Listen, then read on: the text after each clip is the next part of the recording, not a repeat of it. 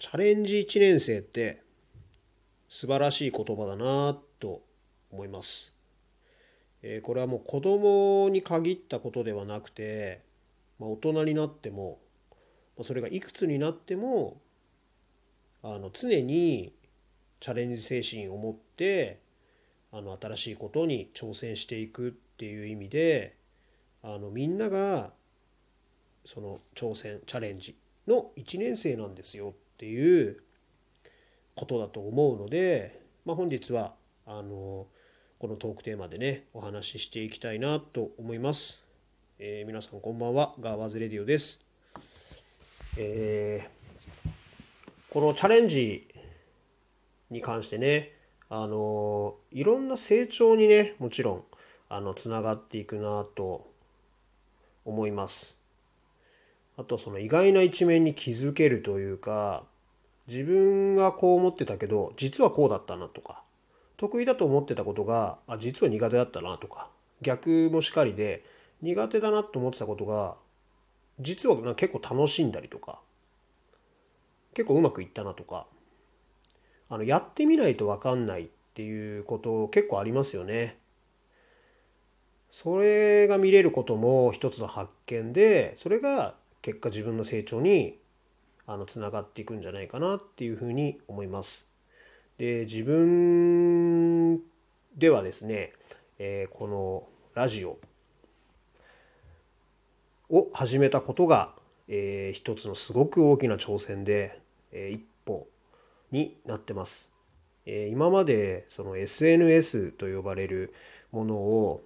あのやったことがないんですね。Twitter とか Facebook、Instagram とか。えー、自己表現というか、今までもあの気持ちはあったんですが、まあ、なかなかできずですね、あのやったことがなかったんですけど、このラジオが自分にとってのあの新たな挑戦になってます。で、なぜこの媒体を選んだかというと、えー、まあいろいろねあるんですけどその中でもなんかこう昔からこのラジオパーソナリティですか？あの声でなんか人に何かを伝える届けるっていうあのこの職業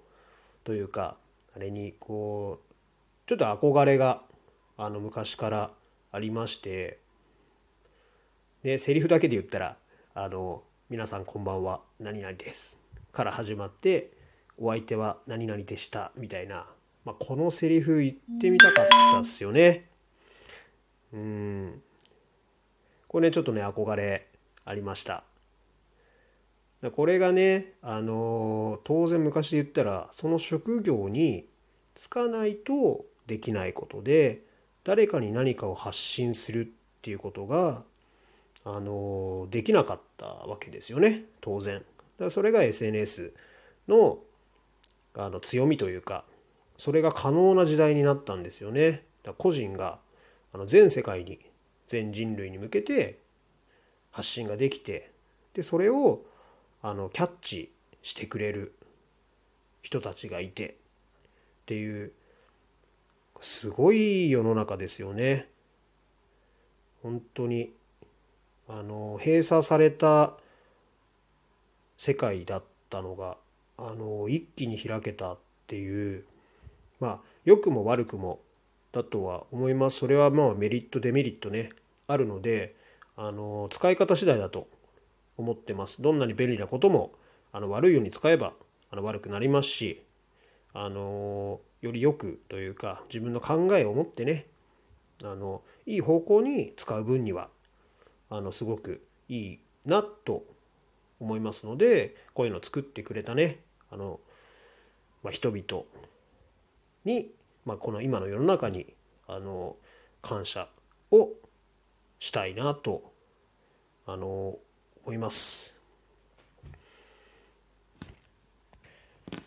えー、その感謝とともにですね、えー、このチャレンジ自分にとってのこのラジオトークをあの続けていきたいなと思いますので、まあ、皆さんもね何かしらのチャレンジ挑戦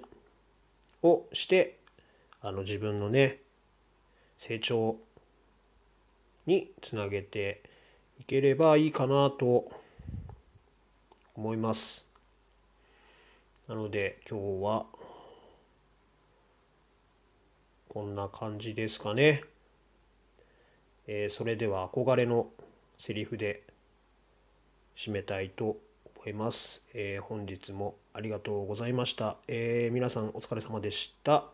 えお相手はガーワーズでした。おやすみなさい。